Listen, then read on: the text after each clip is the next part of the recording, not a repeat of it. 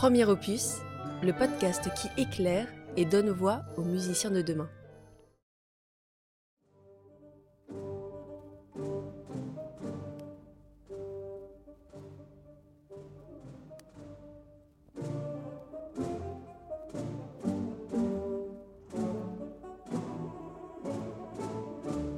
Bienvenue dans ce tout nouvel épisode de Premier Opus, le podcast qui aide les étudiants musiciens découvrir tous les chemins possibles pour leur avenir.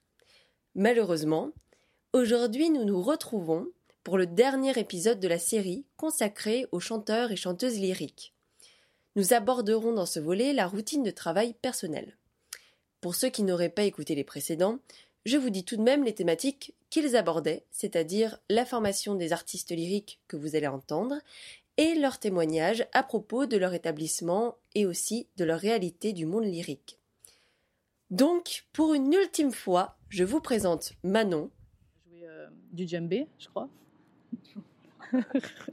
Excusez-moi les percussionnistes. Mezzo de 28 ans ayant étudié à la Haute École des Arts du Rhin, entre parenthèses IR, et qui est actuellement en master opéra avec Stéphanie Kranenfeld à la musique Hochschule de Mannheim.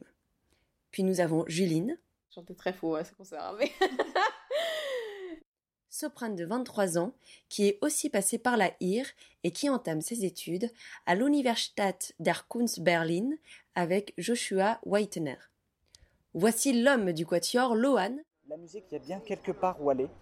Il y a bien un endroit où je trouverai ma place ancien haute contre et ténor de 23 ans, étudiant avec Stéphanie Révida au CR des Paris-Saclay, avec Véronique Bourrin au CRR de Tours et en cours particulier avec Sophie Hervé.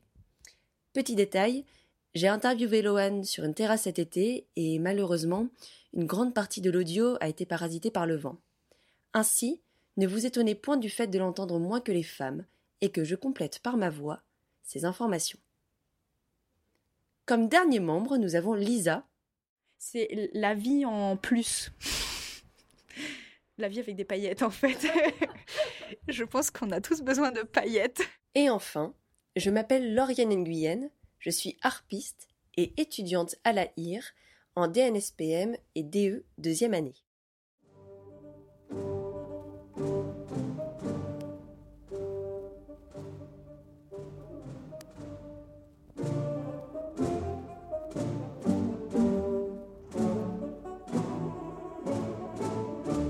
Dans la longue liste de mes préjugés figurait celui selon lequel les chanteurs et chanteuses ne travailleraient qu'une demi-heure par jour.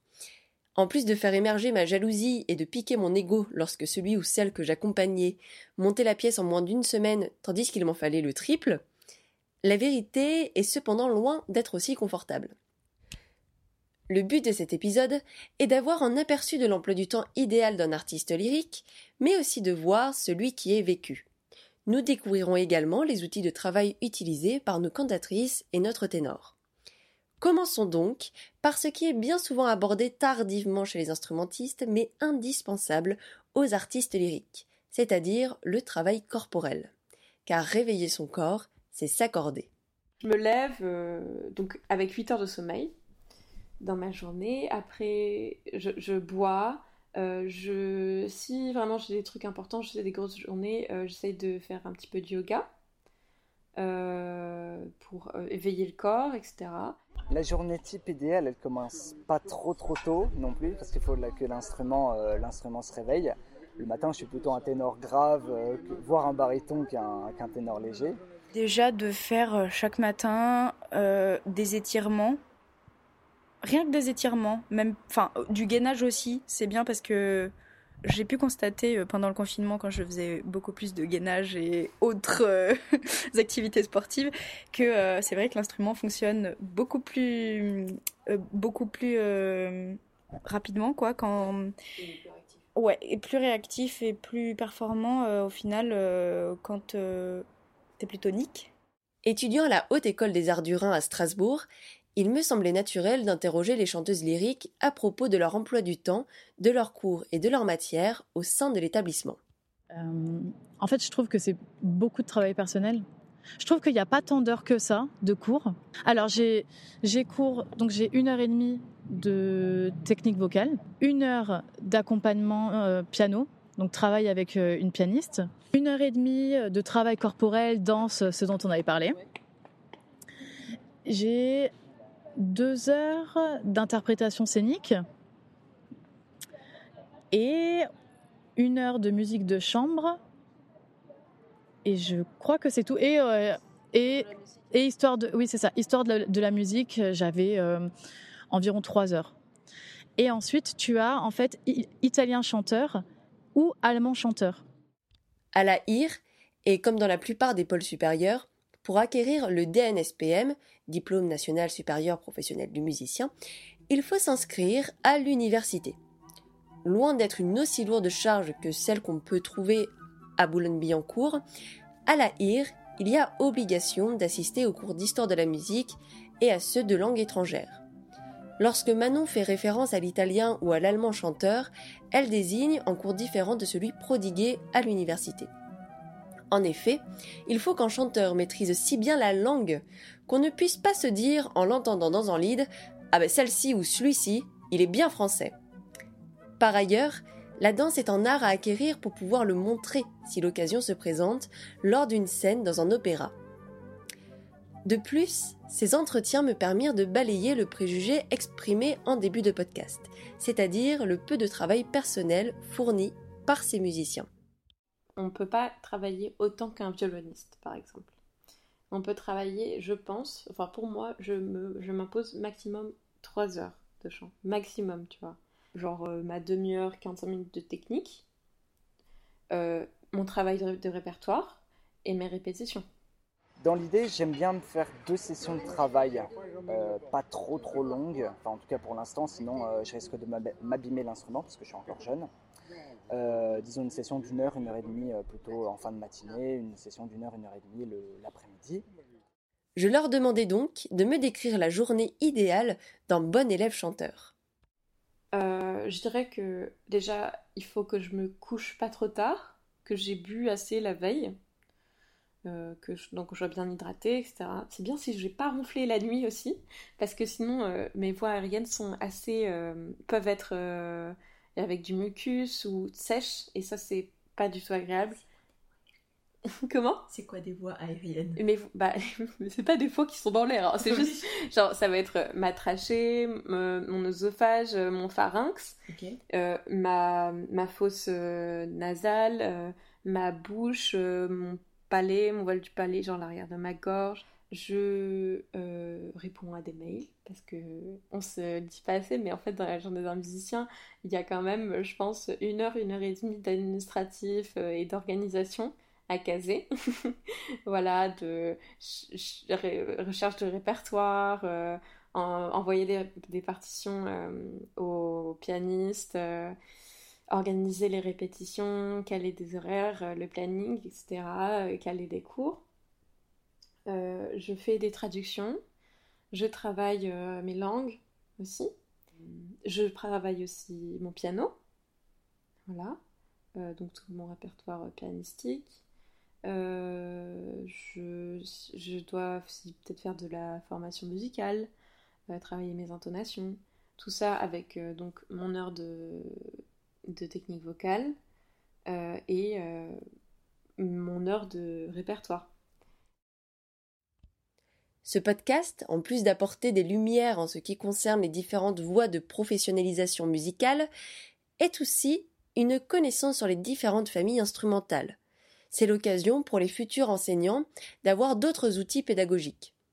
Nous nous focaliserons enfin sur les outils d'interprétation et aussi, par exemple, sur un moyen indispensable aux chanteurs et qui pourtant est souvent délaissé par les instrumentistes. Ne pas sous-estimer le travail sur table et l'imprégnation euh, des musiques, écouter plein de musiques qui ressemblent à ce qu'on travaille dans, dans le style. Euh, voilà, par exemple, si je travaille, je sais pas, un air de Handel, on va écouter, euh, je vais écouter d'autres airs de, ou d'autres airs d'opéra baroque de cette époque-là.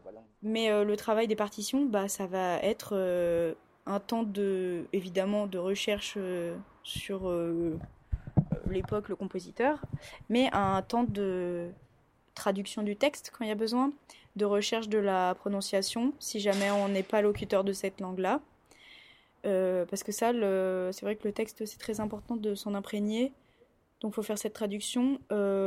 après, que ce soit un, poème ou un, un air d'opéra, enfin un, poème, c'est-à-dire dans une mélodie ou dans un lead, très important bah, de comprendre le sens fin en fait du texte euh, c'est-à-dire bah, le sous-texte et les explications euh, littéraires dans le poème, et puis bah, pour euh, un air d'opéra, vraiment très important de savoir qui est le personnage, d'où il vient, où est-ce qu'il va, voilà, d'avoir une idée générale de, l'opéra et de où est-ce que c'est placé dans l'opéra.